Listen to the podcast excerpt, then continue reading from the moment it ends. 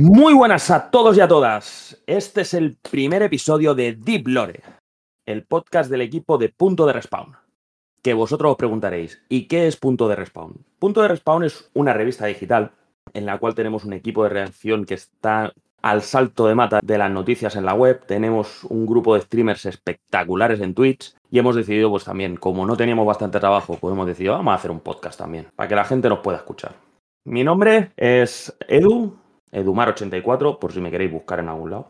A mi lado, aquí mano a mano, tengo al dueño de los mares, el Corsario Rojo. ¿Qué tal, Corsario? ¿Cómo estás? Muy bien, muy bien. Recién salido de saquear un par de tesoritos y nada, listo para la acción. Espero que esto solo sea la punta de un gran iceberg muy friki, la verdad. Por supuesto, esto no, esto no va a parar ya. Esto no va a parar.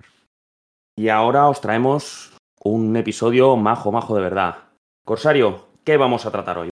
Bueno, pues primeramente veremos seis noticias de videojuegos que han estado en boca de muchas personas estos últimos días. Una de ellas a lo mejor tiene que ver con algún miembro de este equipo. No me digas, no me digas. Y al final, después de estas noticias, el Corsario Rojo, aquí presente el que está hablando, dirá una recomendación para que la gente la juegue y a ver si puede compartir la misma opinión que yo o por el contrario no les gusta. Sabiendo, conociéndote como te conozco, seguro que les gusta. No solo informamos, sino que además recomendamos cosas para que la gente no se aburra. Maravilloso. Esto es maravilloso. Vamos no solo a decir las noticias, sino que también a dar nuestra opinión, porque decir las noticias las podéis encontrar en cualquier lado. Vamos a dar nuestra opinión. Habrá gente que las comparte y habrá gente que no. Esto es como todo. Dicho esto, vamos con la cabecera.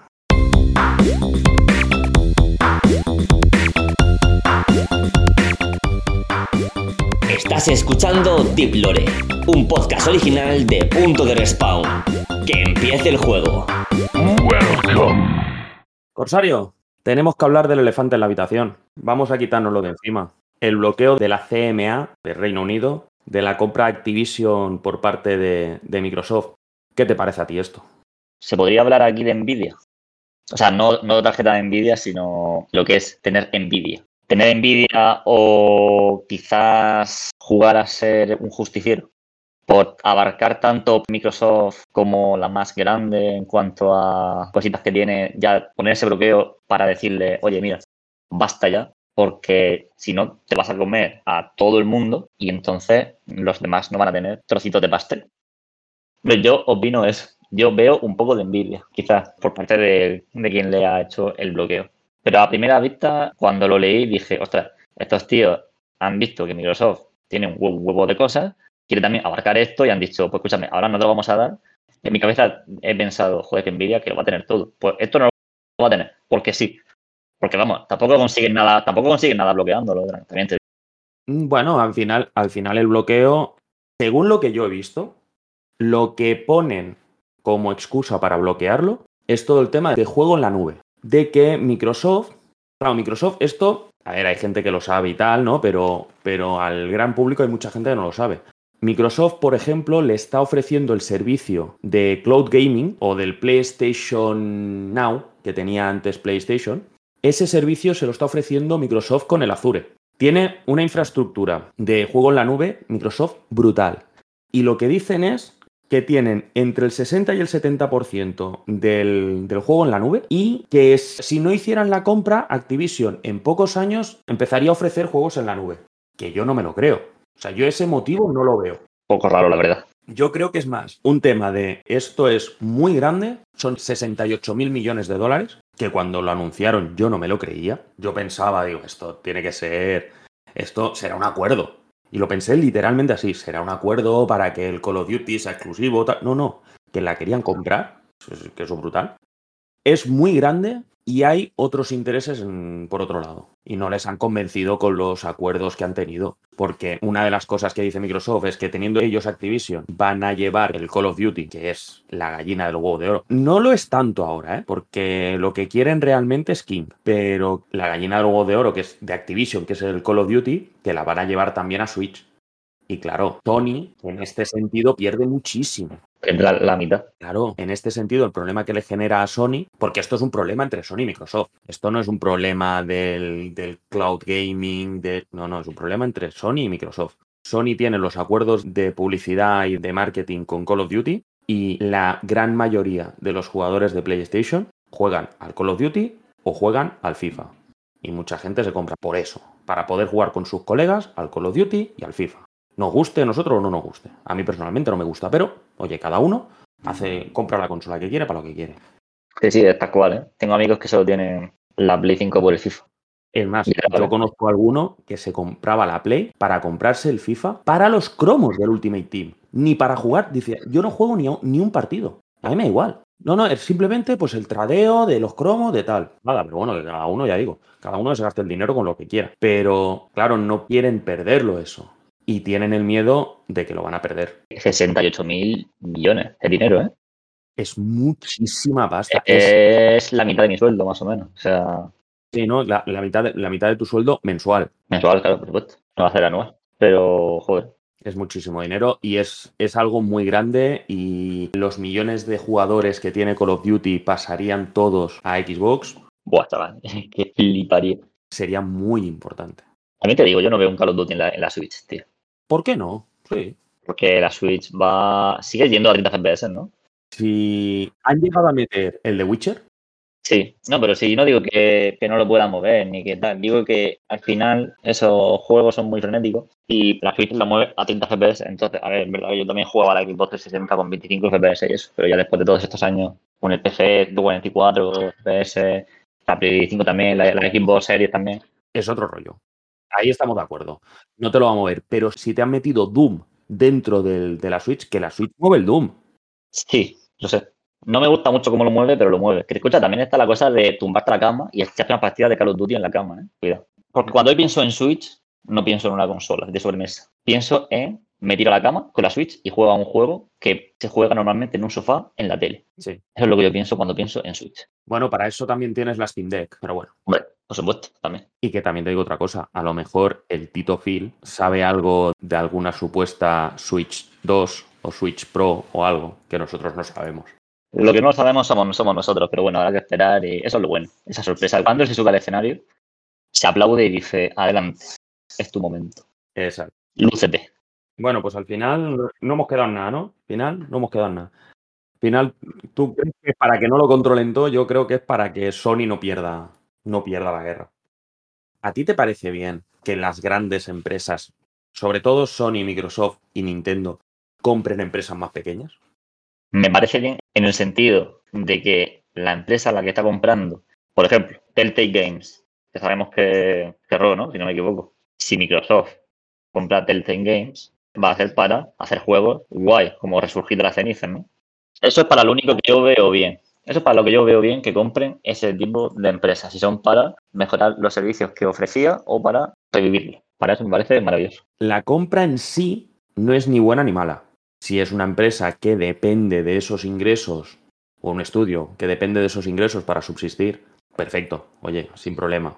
Eh, que te compren y ya está. El problema es cuando te compra una empresa matriz y ya no te deja explorar lo tuyo y te exige, volviendo otra vez a Activision. Cuando Activision compró Blizzard, yo tenía un colega que era muy jugador del WoW y que sacaban una expansión cada 3, 4 años.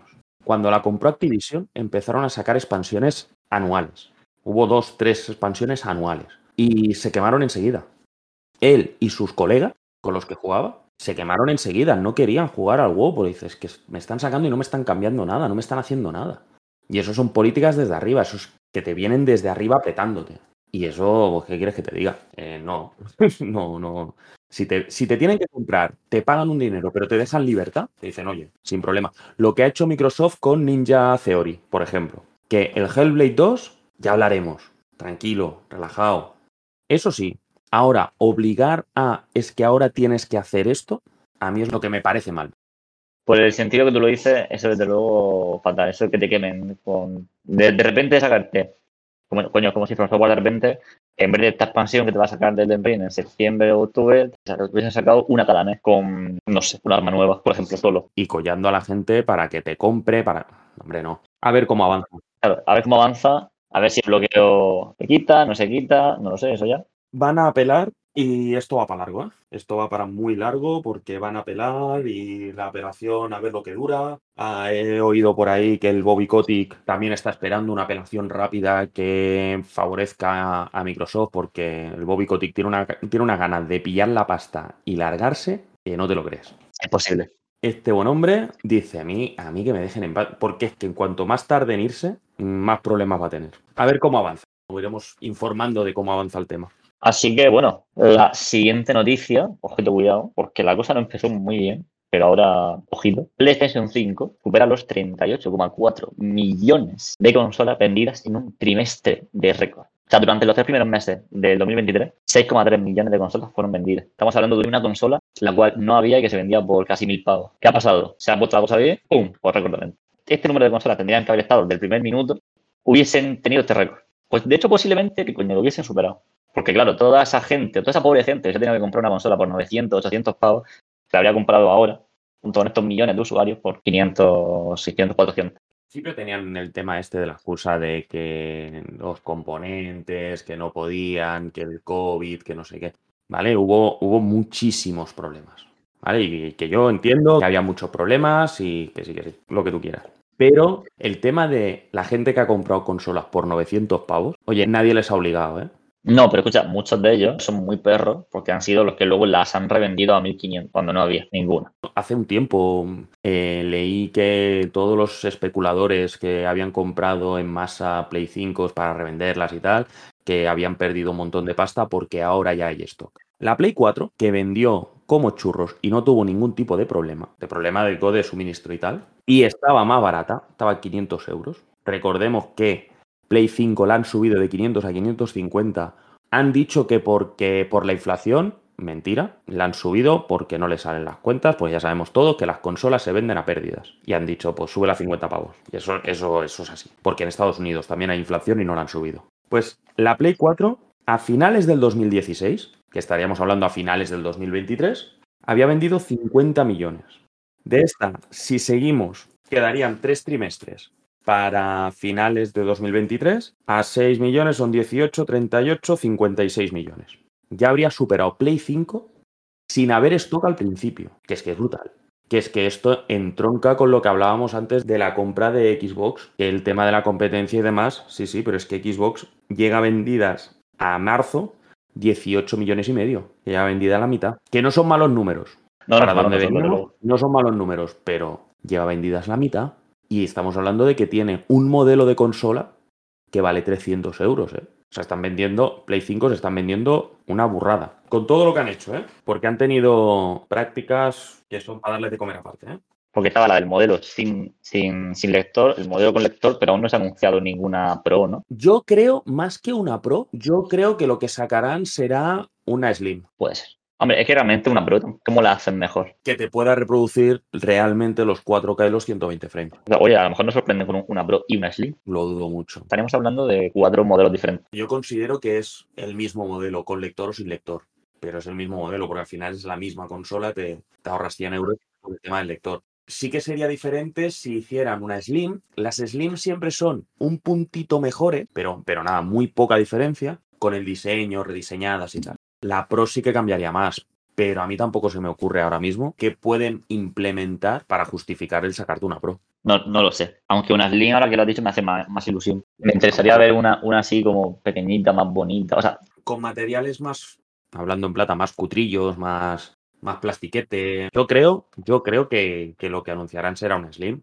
Ya veremos para cuándo, porque esto estaríamos hablando 2024 a lo mejor para sacar la Navidad desde el año que viene. A lo mejor no nos dan la sorpresa en los eventos estos del Geoff. puede ser, puede ser que nos dé una, una sorpresita. ¿Cuántos años crees que va a estar la Play 5? Siete. Hasta que anuncien las 6. 7. Anunciarán las 6. Esto es triplazo espectacular, ¿eh? Yo creo que van a anunciar las 6 en una GDC Ajá. en principios de año de 2026. La anunciarán, se va a rumorear desde antes, pero a, a principios del 2016, de 2026 la van a anunciar para sacarla en Navidades del 2027. Esto hay que dejarlo apuntado. Aquí en Deep Lore lo escuchasteis primero. Anuncio de la Play 6 a principios del 2026 para sacarla en 2027. Buah. Oye, ojalá tengas razón, ¿eh? Vaya, exclusiva con antelación. Y en el 2024, a Navidades del 2024, tenemos la Slim. De Microsoft, mira, de Microsoft me creo más que hagan una Pro. O que te saquen dos modelos, la Series S con lector y la Series X sin lector. Puede ser. Si yo hubiera tenido la S con lector, yo hubiera, me hubiera comprado la Series S con lector. Lo tengo Hombre. clarísimo. Hombre, más bonito tener los juegos en disco al final. Claro, yo, yo quiero tener los discos y tal, y no quiero estar todo digital. Y ya compro cosas digitales. Pero yo quiero tener también la opción de. Y además, los retrocompatibles. Tengo varios juegos de la One, tengo cositas, y yo quiero tenerlos. Y yo querría tener mi Series S con lector. Bueno, yo el monitor que tengo es Full HD y no, el 4K no le saco el rendimiento, pero ya llegará al día. Bueno, hablando, hablando de todo lo que son ventas, hemos escuchado que hay un jueguico que ha vendido un millón de copias. El Gulang Fallen Dynasty. Oh my god. Sekiro, Sekiro de Hacendado. ¿Qué te parece? Yo me alegro un montón que las compañías vendan sus juegos, pero voy a dar un pequeño análisis sin spoiler de Gulon, basada, por supuesto, en mi opinión y experiencia, ¿vale? Se dice que es el Sekiro 2. Bueno, en cuanto a jugabilidad se parece al Sekiro, pero no es el Sekiro 2 ni de coña. Es verdad que hay cinemáticas, que el personaje habla también como el Sekiro, cosa que dentro de la saga de From Software es algo bastante novedoso, pero no son escenarios interconectados, o sea, no es un mundo en sí semiabierto, abierto, como son los juegos de From Software, sino que va por pantalla. Claro, si vas en busca de un soul, tira para atrás. Si vas en busca de un juego que te entretenga, va a estar bien. Pero también tiene otro punto negativo. que Es que se repiten los enemigos más que el ajo, tío. Mejor de decirlo, pero es que hay tres enemigos. Eso es un punto para mí malo. Plan, yo no pido tampoco que haya 80 diseños, pero tampoco que haya tres. Al final lo que decimos, es un tema de gustos. A mí, por Sí. ejemplo, Se- Sekiro es mi top 2 de juegos de siempre. Sea, Sekiro y el Resident Evil original, el 2 original. Son mis dos juegos preferidos. Sekiro fue mi primer juego de From Software y la verdad es que es brutal porque lo que te exige Sekiro es espectacular y todo tiene su coherencia, todo. Es otro rollo, ¿vale? Es otro rollo. Ahí estamos totalmente de acuerdo. El Gulong. A ver, el Team Ninja ya tenía la experiencia del Nio. Yo al Nio no he jugado porque Play 4 la tuve, pero muy poco tiempo, entonces el Nio no, no lo he jugado. Pero lo que he escuchado del Nio es que es un juego que es injusto. Y en cambio, cualquier Dark Souls, Sekiro, Bloodborne o Elden Ring, no puedes decir que sean injustos. O sea, tú cuando fallas, cuando te matan es porque tú fallas.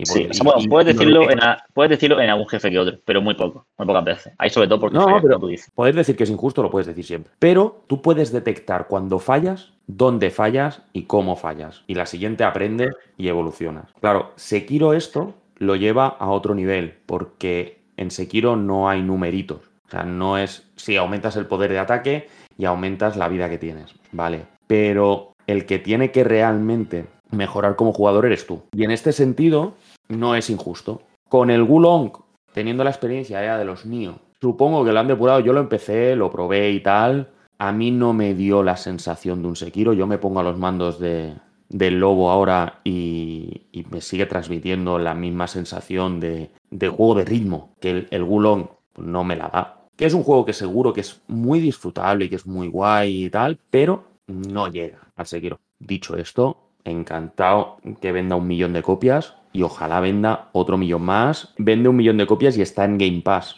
Sí, hay sí. que decir. eso es lo bueno. Estando en el. Game Pass, que la gente se pone de culo y tal, no. El Game Pass también sirve para probar juegos que no probarías de otra manera. Y además voy a decir lo mejor del de Gulon, porque he dicho lo malo, pero no he dicho lo bueno. Tiene una cosa que en esto supera From Software. Y que From Software tiene que espabilar en esto. De verdad, tiene que espabilar mucho. Porque no tiene ningún juego de From Software. O sea, lo tiene, pero mal, lo tiene, pero mal hecho. Y este lo tiene bien hecho, el Gulon.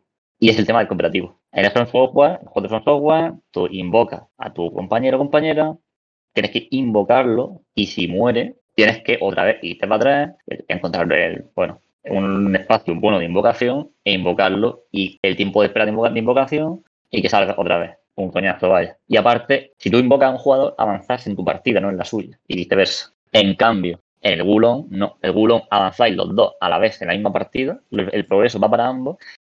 Y si uno muere, el, el otro avanza. Y si los dos morís, aparecéis los dos en la última hoguera. O sea, es muy buen juego cooperativo. Y eso hay que tenerlo en cuenta también. Eso hay que aplaudirle a, al Gulon por hacerlo también. Al final, yo tal y como lo veo, el cooperativo en, en Dark Souls, lo que haces es pedir ayuda a alguien para que te eche una mano. Y en el Gulong es los dos os ponéis en contacto para ayudaros mutuamente. Eso sería mi opinión del, del Wulong. Y que, como digo, y como tú también has dicho, le deseamos lo mejor y que siga vendiendo a tope. Ojalá. Y hablando de, de jueguitos, de From Software, jueguitos difíciles, arroba señor Miyazaki, la siguiente noticia va para él porque ha dicho que quieren sacar más juegos de From Software en menos tiempo. Eso es algo que da, que da miedo, porque From Software es muy impoluta, porque si tienes tu tiempo, su desarrollo necesario, sus pruebas. Yo espero que no caigan en sacarte el mismo juego con otro nombre. A ver, si hay una desarrolladora por la que puedes poner la mano en el fuego y te puedes comprar tranquilamente el juego de salida, es From Software. En From Software tú puedes reservar el juego tranquilamente porque sabes que va a salir bien. Al menos en consola va a salir bien. En PC la optimización se ve que es más regulera, pero que te va a salir bien. La única vez que no han hecho eso, que han tenido dos equipos de trabajo diferenciados, haciendo dos proyectos diferenciados, que fue con Dark Souls 2 y con Bloodborne. El Bloodborne salió de puta madre, pero el Dark Souls 2, siendo muy buen juego, no es lo mismo. Si quieren sacar juegos, a ver, el Elden Ring, el desarrollo ha tardado cuatro años. Y además no solo eso, sino que el DLC este que va a salir en septiembre-octubre del Del Ring llevan desde un mes, desde un mes después que saliese el del Ring, empezaron a hacerlo. O sea, un año y, y pico de desarrollo de un DLC. No, y están sacando, bueno, y van a sacar el Armored Core. El Armored Core tiene 6. algún tipo de desarrollo sacando el Armored, el Armored Core 6. Sí, porque Yo- eso no sé cuánto tiempo llevará en desarrollo, porque el 5 yo lo tengo para 360. Estamos hablando de la Xbox Bueno, pero, 360. pero piensa, piensa que no lleva tanto en desarrollo porque eso ha sido que lo han rescatado. Lo han Ah, vale. rescatado porque, porque la gente empieza, o se empieza a decir que la saga Souls está, la, la mecánica del Souls está muy, muy trillada. Entonces, supongo que querrán desestresarse un poco y quitarse un poco el- las historias estas. A mí, un desarrollo de 4 o 5 años por juegos como los que hace From Software no me parece para nada exagerado. Es que me parece, me parece hasta corto. El nivel de detalle, el nivel de, de coherencia que tienen esos juegos, ostras, es que te lo tienes que pensar muy bien, ¿eh? Es que tienes que tenerlo muy claro todo. Es muy difícil. Sinceramente, si fuera por mí, si yo pudiera hablar con el bueno de Hidetaka, le diría. Hide, Hide, vente para acá, no corras, que tampoco hace. Que FIFAs ya hay cada año. Eso es. Tú los tuyos, sácalos cada 4 o 5 años, tranquilo, relajado, a tu ritmo y que todo sea coherente. Ojalá esto no lo haga. Y bueno, a ver lo que pasa. Acabamos de hablar de From Software, ¿no? Que el último juego de From Software fue el Den Ring, considerado uno de los mejores mundos abiertos de la historia de los videojuegos. ¿Y cuál es el otro juego considerado como el mejor juego de mundo abierto de la historia? El The Legend of Zelda Breath of the Wild. Que se ve que un famoso streamer, y yo Juan, teniendo una copia, hay que decirlo, se puso a jugarlo en PC emulándolo. Que se ve que sé yo la copia, sí, sí, yo tengo la copia, tal, no pasa nada, pero que yo le quiero meter mono. A ti, el tema este de la emulación, ¿qué te parece? A mí me, parece bien. Me parece espectacular. Además que lo ha dicho, digo, yo, ha dicho, yo Juan, yo quiero más que ves, quiero meterle mods, quiero meterle cosas. Entonces, ¿qué hago? Me lo emulo en PC. Tengo la copia en Switch, sí, me la he jugado en Switch, sí, pero lo quiero emular en PC. Para todos vosotros que vean los mods. Me parece muy bien. Y aquí entro igual que la primera noticia. Se han metido los envidiosos. Los envidiosos que no tienen la copia como él, dicen, ah, que te anda la copia y encima tú lo estás emulando. Nada envidia, voy a joderte. Pues yo no estoy de acuerdo contigo. A mí, la emulación solo me parece bien en juegos que no tienes opción de jugarlo de otra manera. Un juego de Super Nintendo que lo han sacado de todos lados. O un juego de GameCube, o un juego de la Play 1, o un juego de. y que no tienes otra opción de poder jugarlo. Porque te lo han bloqueado. Y más siendo Nintendo, Nintendo es mucho de los remakes de fans y tal, caparlos enseguida, son mis IPs y yo las cuido mucho y tal. No me parece bien que lo emule porque juegos de PC tienes a Cholor, juegos con los que puedes tener experiencias parecidas al Breath of the Wild o JRPGs de mundo abierto, tienes. No tienes por qué ponerte con el Zelda Breath of the Wild. Si lo ha hecho, es porque va a salir el Tears of the Kingdom. A mí no me parece bien. Y yo, Juan, en este sentido, está validando la piratería. Y si se piratea, por mucho que nos duela gastarnos 80 euros en un juego, o 70, y que después además el juego no vaya, y sé de lo que hablo, por mucho que te duela, pagas por un servicio, nadie te obliga a pagar por ese servicio. Si tú emulas, lo que estás haciendo es que la gente al final no saque juegos. Y si no sacan juegos, pues al final se acaba la industria. Y si se acaba la industria, pues nosotros ya no vamos a poder hablar de nada. Yo creo que en este caso tendría que haberse abstenido de hacer, de hacer eso. Que si él está tranquilo, perfecto. Ahora tampoco quiero que venga Nintendo y lo denuncie, ¿vale? Pero siendo un streamer, siendo una persona pública, siendo un streamer tan grande además, hay cositas, hay actitudes que no puedes tener. No puedes pretender piratear un juego y que encima la gente te aplauda. No puede ser. Son cosas diferentes, ¿eh? No son- estamos hablando de, de actitudes, como pueden tener otros streamers que insultan, que tiran mierda a compañías, estas cosas. No generas una comunidad sana y al final es un caldo de cultivo muy malo. Pero bueno, No, sí, sí, es totalmente aceptable, hombre. son- opiniones. O sea, que no es que yo esté diciendo que sea bueno piratear, ¿eh? Yo no pirateo nada. De hecho, ni siquiera me pirateo juegos de estos antiguos que no están en ningún lado. Me espero que hagan un remaster. Solo digo eso, que, que después del tiempo de Breath the Wild, que haya, que haya hecho esto para, yo qué sé, para ponerle los mods total, no, me- no me ha parecido mal. No, no, que, que te puede parecer bien. Como digo, si este streamer famoso, con todo lo que le dan, estuviera estimulándolo todo, ahí habría un problema. Ya diría, oye, tío, tienes más cara que espalda. Sí, pero en este caso está abriendo la puerta a emular el Bloodborne, por ejemplo. Los exclusivos de Play, pues está abriendo la puerta a emularlos. Claro, si sigue así, ya no me parecerá tan bien. Si ha sido solo esto, digo, bueno. Pero si es más, no me parece, no me parece bien. Ya lo veremos, ya lo veremos. A ver, ahora, mientras no salga nada más y tal, mira. En fin, eso ya es decisión suya, porque ahora toca hablar de, de un compañero de, aquí, de esta maravillosa comunidad de Punto de Respawn, el cual tuvo la cara, tuvo la cara dura de irse a un evento lleno de cochazos. Estoy hablando aquí de mi compañero Edumar84, el cual estuvo en las finales mundiales del Sports Alpha Series, que Alpha es el jueguito de Camelot de coches que a mí, por cierto, me encanta. Así que cuéntanos un poco, Edu, tu experiencia allí en, en el campeonato, cómo fue. Pues sí, el jueves pasado estuve en Barcelona en, en las finales mundiales de la, de la Porsche Asphalt Series. El Asphalt, el Asphalt 9 Legends, es el juego de, de Gameloft. Le está desarrollando en exclusiva Gameloft Barcelona. Me parece que es la IP más importante que tiene Gameloft. Y decidieron, estuve hablando allí con Luis Iglesias, no, Partnership Project Manager. Decidieron, después de todo el tema del COVID y demás, poder hacer un evento presencial. Y decidieron hacerlo en Barcelona, tuvieron el apoyo de Porsche, de los altavoces Bose, altavoces de una calidad brutal, y de Tag Heuer, que son los relojes. Habrá gente que lo conocerá a veces por, eh, porque es patrocinador del equipo Red Bull, o era el patrocinador del equipo Red Bull de, de Fórmula 1 y demás, es relojes de alta gama. A ver, relojes de 20 euros no venden esta gente. Se portaron con nosotros de una manera espectacular.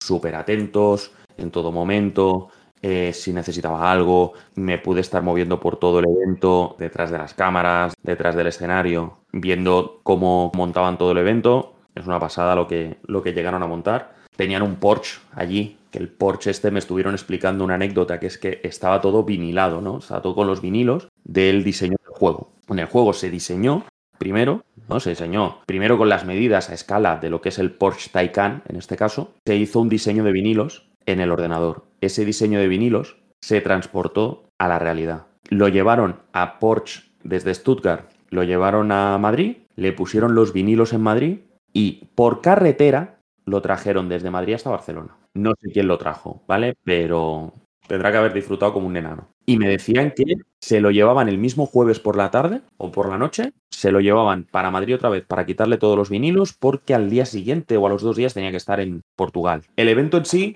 a ver, consistía en las finales mundiales, había 12, 12 participantes a nivel mundial, había 4 para la plataforma de iOS, 4 para la plataforma de Android y 4 para la plataforma de Windows, que era tanto PC como, como Xbox. Y se hacían semifinales y final. Tercero se llevaba unos earbuds, unos, unos auriculares de estos inalámbricos que podemos tener cualquiera, pero estos de la marca Bose.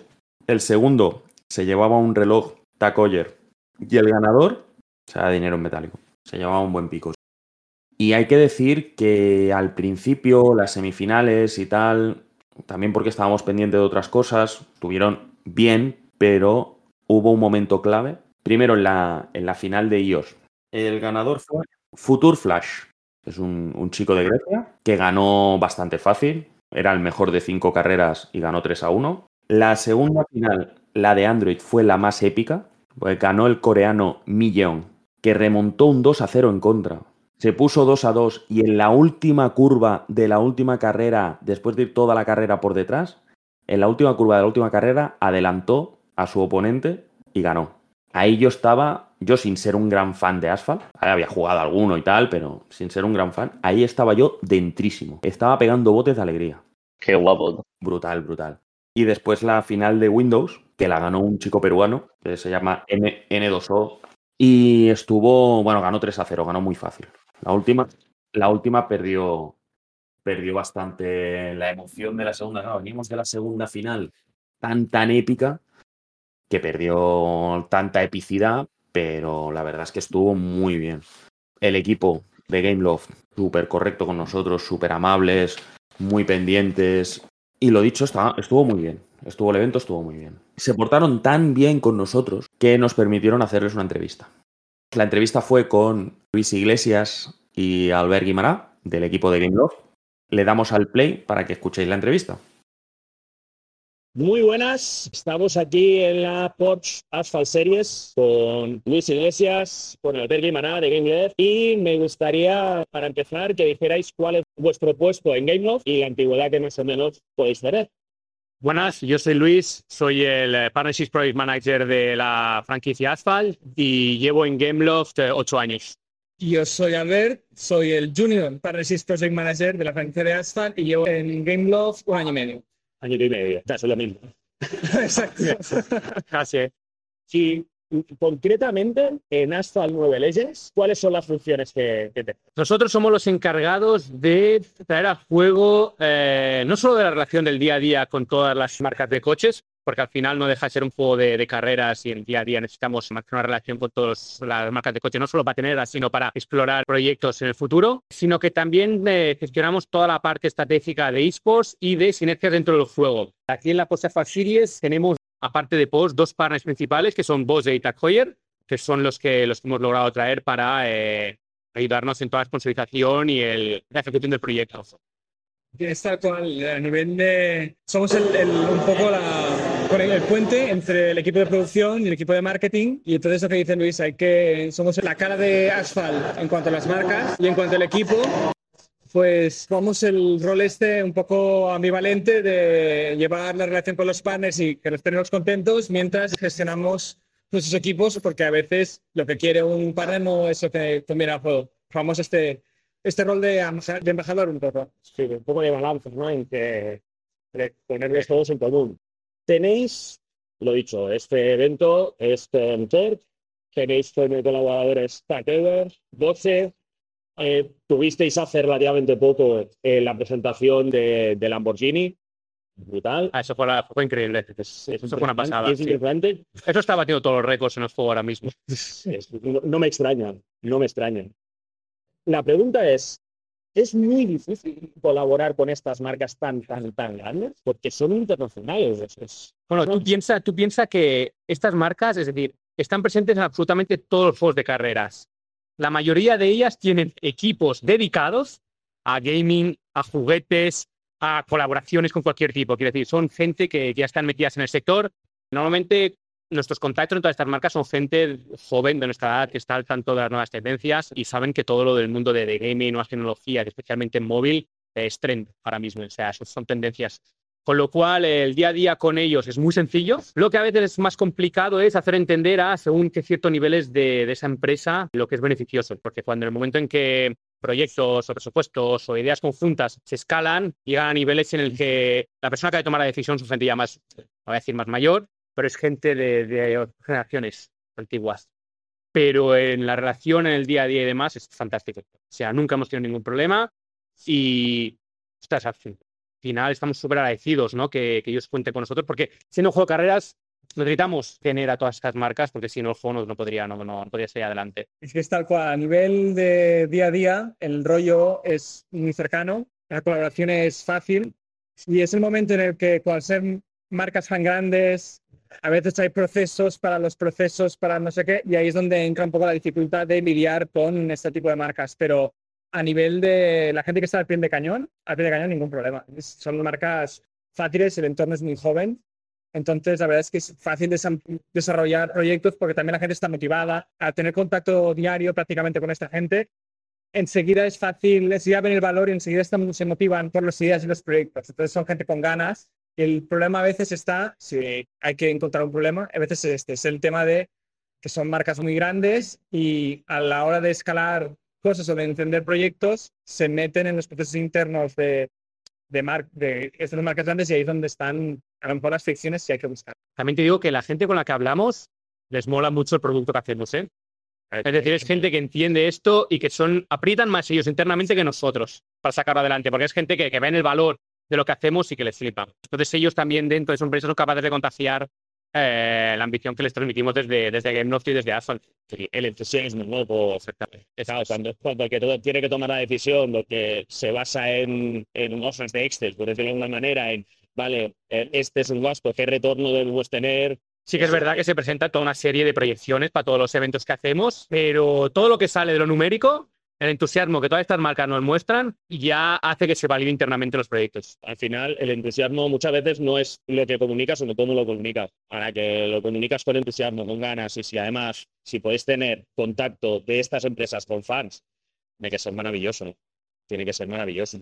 Me habéis comentado también eh, lo difícil o lo complejo que es encontrar la, la buena sinergia entre lo que quieren los partners y lo que quieren el equipo de desarrollo. Los, los Bueno, diseñadores. Al final aquí cada uno, cada empresa mira por su, eh, por su propio interés, ¿no? Entonces, lo que, lo que para un partner es obvio, para nosotros no tanto. Por ejemplo, aquí en la Porsche Asphalt Series, tú puedes ver aquí, ahora estamos viendo las carreras en directo, tú ves Sí. que arriba tienes un reloj, en la, ahora cuando cambie la pantalla, tienes un reloj de Tag Heuer alrededor del, del crono. Esto para, para Tag Heuer es súper obvio.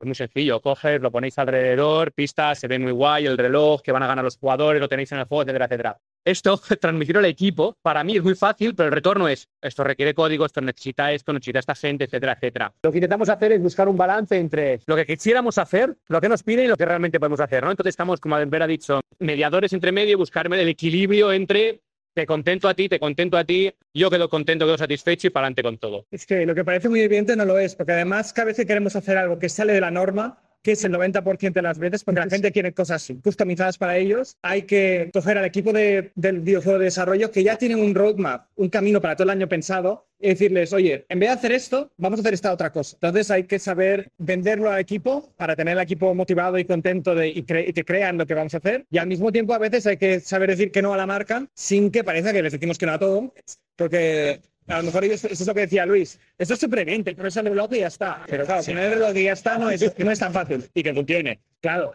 Y que, y que te aparezca siempre en el mismo sitio. Y Sobre todo un tema de implementación de UI, un tema de implementación de UX, de código, etcétera, etcétera, y que tenga sentido lo que se hace, que no rompa el juego, básicamente. en lo que es enfocado en el evento, más o menos cuánto se puede tardar en montar un evento como este. Mira, Hemos usado un año. un año.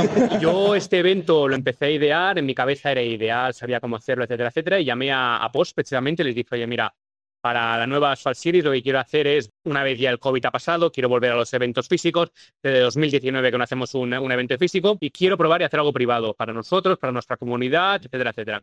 Me dijo, dame dos días y te contesto. Vale, vale, hablamos. La misma tarde me, me, volvió a llamar y me dijo, venga, lo hacemos, pero necesitamos eh, buscar partners y marcas que pongan dinero eh, y que inviertan en ello y poder sacarlo adelante. Hecho. Eh, nos pusimos a trabajar en ello, estuvimos hablando con cinco o seis marcas diferentes y al final, un año después, bueno, 11 meses ahora, un año después, tenemos el evento. La infraestructura tiene que ser brutal. A nivel de servidores, a nivel de. Tiene que ser. Lo que es brutal, lo que es brutal es la participación que hemos tenido. Es decir, hemos tenido dos millones de jugadores en esta competición. O sea, tú aquí lo que ves es el último escalón de esta competición donde hemos traído a 12 jugadores de todo el mundo y detrás han quedado más de dos millones de jugadores que no han llegado a clasificarse. Y esto es lo que realmente logramos, eh, bueno, lo que hicimos a las marcas eh, confiar en nosotros. Es decir, estos números dentro del juego eh, es lo que ellas dijeron, hombre, claro, eh, al final vas a tener a dos millones de jugadores viendo tu coche con tu marca, con el reloj. eh, Además es rato, porque hemos estado, cada uno de estos dos millones de mediana se ha estado 12 minutos dentro del evento. Es decir, no es como mirar un anuncio en Sí. Instagram, que la gente te cuenta una visualización, pero es que a lo mejor ni te lo has mirado. Sí, No, Es sí. que esta gente está 12 minutos con nada más en pantalla que tu coche, con tu marca, con tu reloj. Es el, ahí es donde está un poco la clave. Y además es, un, es mucho más potente, creo yo, que, que la- los medios de comunicación clásicos como la televisión o, o un billboard en la calle, porque estás interactuando directamente con, con la marca, es decir, más un placement mejor que el de Tag Heuer o más, más a medida de la marca que tener tu reloj en el cronómetro de la competición es que no hay, para Tag Heuer no hay nada que tenga más sentido. Más Y es que- visualización, más, Exacto. Y además más que visibilidad. estás, la gente está jugando y al jugar, en un- cuando ves un anuncio eres pasivo, pero cuando estás jugando un videojuego es un rol, tu rol es activo y de repente es otra cosa. Es un, creo que hay una, se crea un, como agencia, supongo, Hmm. Un vínculo. en- Vínculo. exacto, en vez de empatía, la empatía clásica de una película, es agencia, porque tú tomas la decisión de voy a jugar a esto, que está este reloj, que está este- esta marca con el tal, y es otro tipo de interacción con la marca. Yo creo que ahí está el valor que aportamos en gaming, al menos. Eh, ahora que habláis de los dos millones de participaciones, de participadores, ah, ¿sabéis qué país puede tener más fans de, de Asphalt? Más o menos. A nivel de fans, Fan me refiero a más participantes en el, en el evento. India, por ejemplo, entre los países que más participación tenemos. La- India, Estados Unidos, en este orden, son nuestros dos territorios más grandes. Y luego Europa, Mm. eh, mucho territorio europeo, Japón, Corea también son países grandes, pero en general son estos dos, son India, Estados Unidos, Europa y Japón y Corea, que son dos países también mercados muy grandes para nosotros. Y luego creo que México también es bastante, bastante grande. puede ser lo de India porque haya más mm, mercado móvil o el tema de juegos se hayan, me- se hayan ido. Bueno, hay, mu- hay muchas, hay muchas teorías. No, yo, yo lo que había escuchado, que en, que en la zona de... Hay muchas teorías, pero no es algo que queramos desvelar Vale, el por qué India es tan potente. de acuerdo. Pregunta ahora sobre Gameloft. Ah, Gameloft está teniendo un subidón importante. Sí. ¿Cómo lo estáis viviendo desde dentro? Con mucha ilusión. Quiero decir, bueno, ahora sabrás que Gameloft Barcelona ha sacado un juego hace relativamente poco, hace una semana, con una licencia muy grande como es Disney. Entonces, todo esto se ha trasladado al equipo de Alpha. Quiero decir, Gameloft Barcelona teníamos antiguamente dos equipos muy diferenciados, ¿no? El, el que se encargaba de Alpha y el que se encargaba de otro juego de la época. Y la entrada de Disney ha sido como, como un golpe de refresco a todo el estudio, ¿no? Es decir, todo el mundo se ha motivado con esto y todo el mundo se ha volcado con el desarrollo de este juego. Decías que Gameloft ahora eh, ha dado un paso adelante, está creciendo mucho.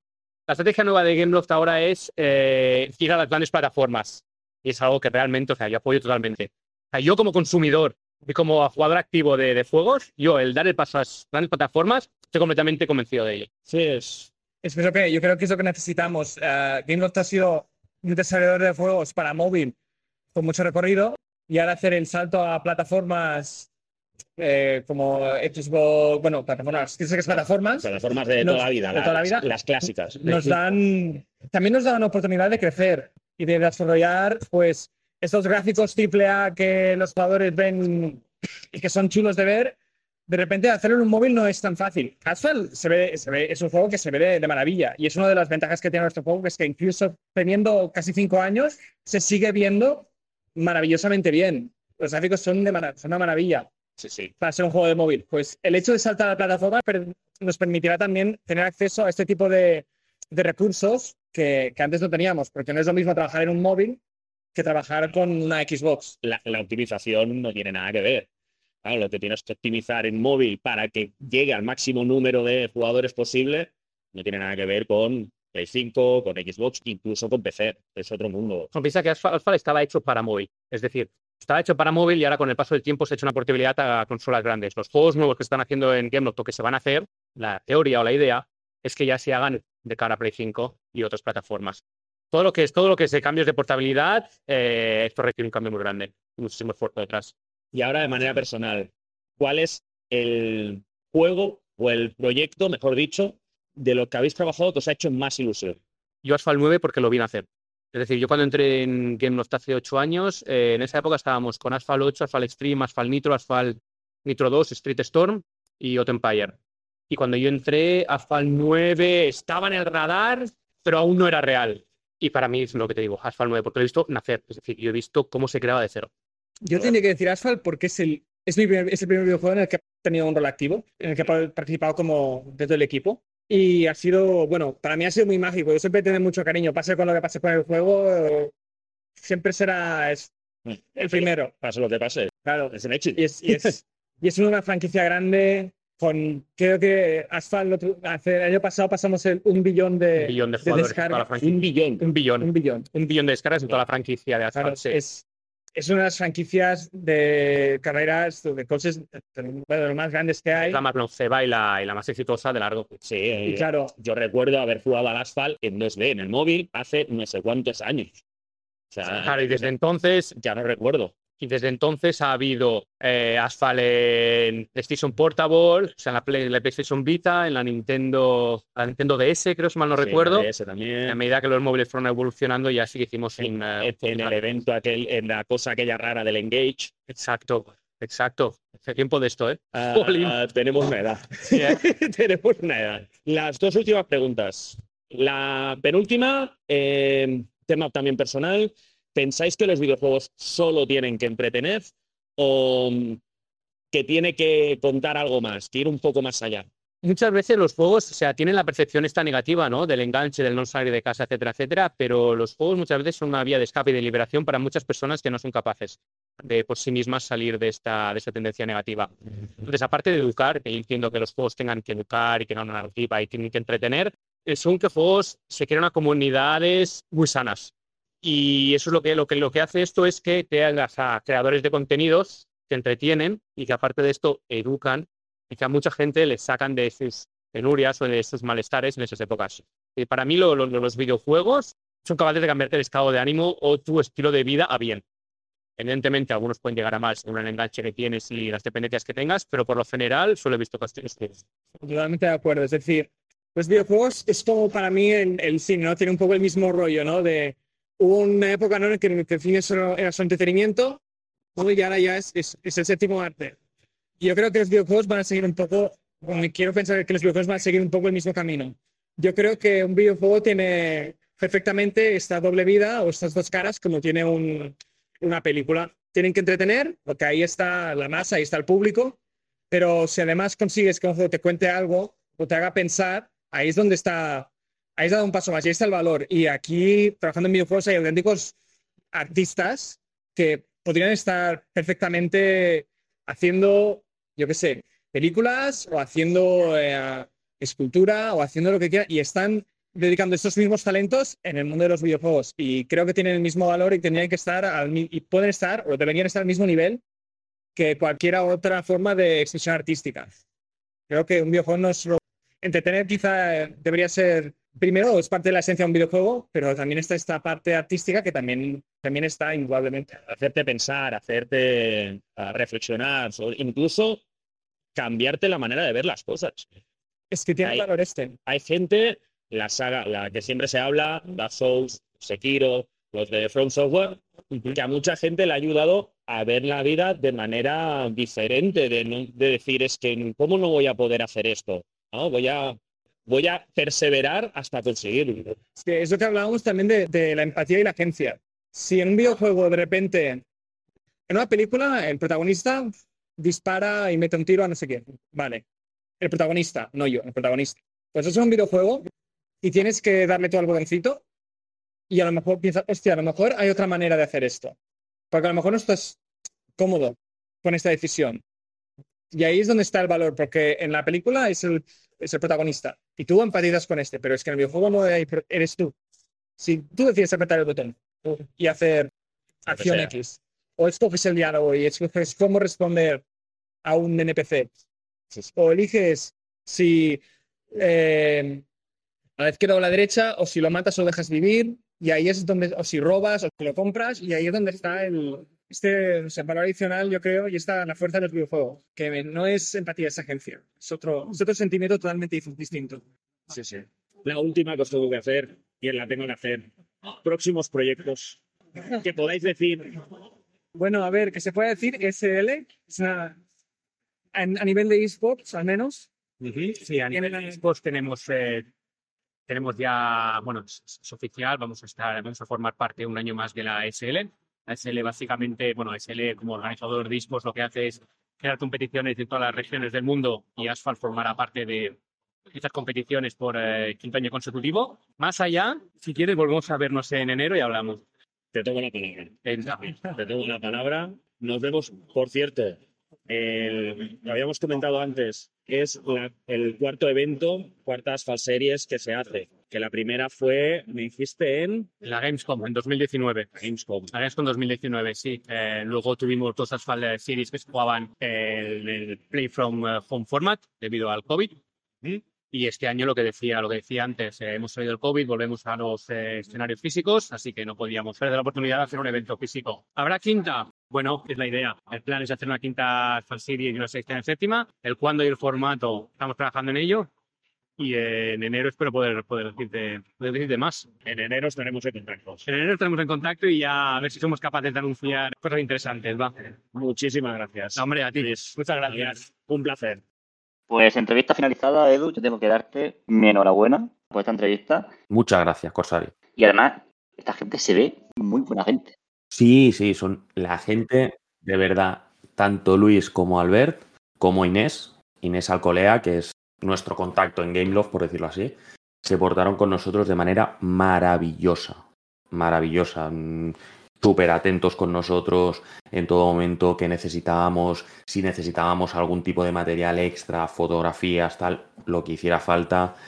La entrevista enseguida, cuando nosotros dijimos, oye, vamos a hacer la entrevista ahora, ya digo, sin ningún tipo de problema y súper atentos.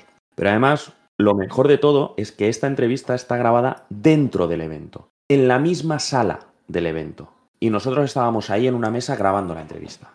Si te has fijado, no se escucha nada de fondo. Si escuchas la entrevista en bruto, eso, eso no hay por donde. Bueno, se entiende, porque se entiende, pero hay momentos en los que no entienden nada. Pues que sepas, Corsario, que esto, que se escucha también, se ha conseguido gracias a una inteligencia artificial. Para que sepáis que de la inteligencia artificial no todo es malo. Hay cosas que también las hacen bien. Y si estáis interesados, que seguro que sí, no os preocupéis porque en próximas semanas tenemos un compañero especializado en inteligencia artificial que vendrá a echarnos una mano, a explicarnos cómo está todo el tema, qué avances hay, vendrá a poner al día sobre la inteligencia artificial. Serán próximas semanas. Lo tendremos, no sé si a partir de la semana que viene o a partir de la siguiente, pero no os preocupéis que en breve tendremos aquí a Andrés explicándonos todo lo que hace referencia a la inteligencia artificial. Bueno, pues ha llegado el momento que todos estabais esperando. La recomendación de la semana de Corsario.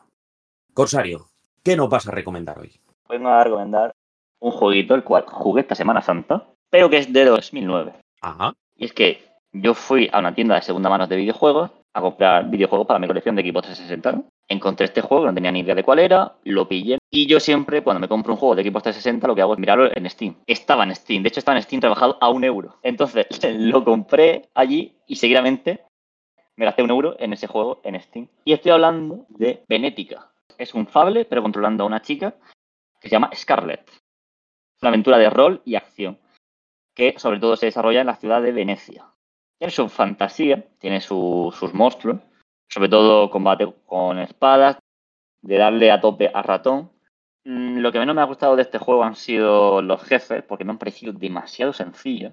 Aunque hay uno que sí que es verdad que te calienta un poco la cabeza. Pero por otra parte, los escenarios del juego no son tan sencillos. O sea, son de esos juegos que los enemigos normales son más difíciles que los jefes. Aparte de ello, tiene un atractivo. Me ha encantado. Me ha encantado. Me ha recordado a una época que ya no existe en ninguno de los videojuegos. Que de verdad yo veía esas cinemáticas, no tan top como las actuales, y con esa jugabilidad. Y cuando avanzaba, de verdad, eh, sentía una satisfacción, tío, bárbara. Era más lo- los, los sentimientos, ¿no? Lo que te hace.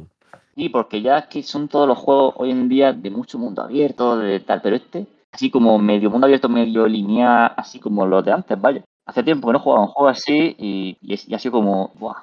Este me ha durado 20 horas. No me lo he pasado al 100%, a lo mejor a un 85%. Y como te digo, lo, recomiendo encarecidamente si, hombre, si no os mola nada eh, jugar a un juego así de jugabilidad antigua, gráficos antiguos, con ese combate demasiado sencillo, no lo juguéis. Básicamente, si no os gusta el Fable, no lo juguéis. Pero si os gusta así el rol, los diálogos, una, buena historia, unos muy buenos personajes, porque nos, nos pone la piel de, la piel de Scarlett, que está en, un, en una isla, el cual la ataca uno- unos soldados. Esto pasa justo al empezar, no pasa nada, ¿eh? No es ninguna spoiler ni nada de No, eso. no es spoiler, no es spoiler. Entonces, eh, tiene como un, un novio, que es un guerrero, y mientras atacan la aldea, pues la protege, ¿no? Como se tira encima, es como, ah, tranquila, que la flecha me la como yo. Muere, y a raíz de que muera el novio, pasan unas cosas y te transportas a un plano donde están los muertos.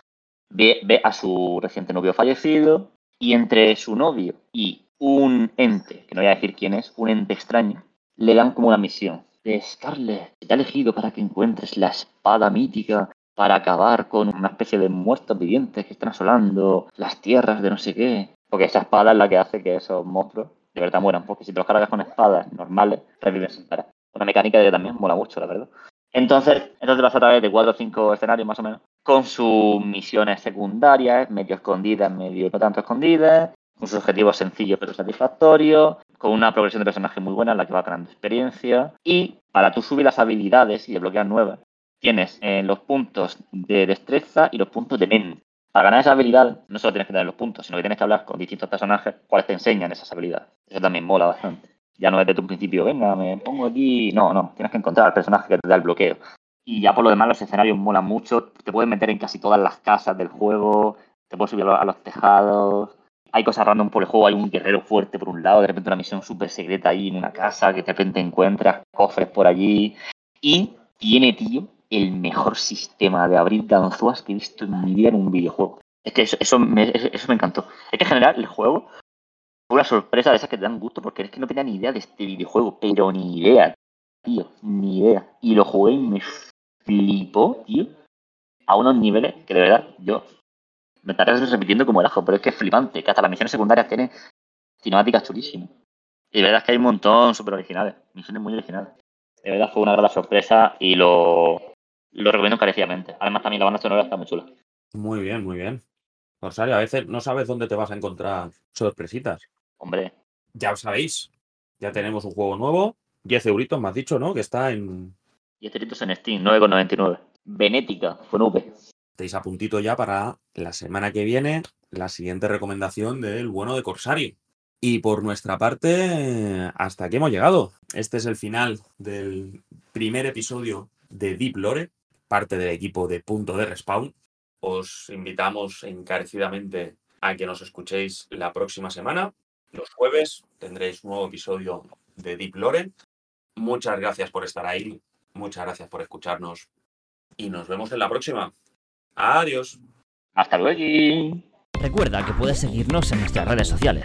Encuéntranos como Punto de Respawn en Twitter, YouTube, Twitch e Instagram. O entra en nuestra web, puntoderespawn.com. Así estarás al tanto de las últimas noticias, juegos y sorteos. ¿Te lo vas a perder?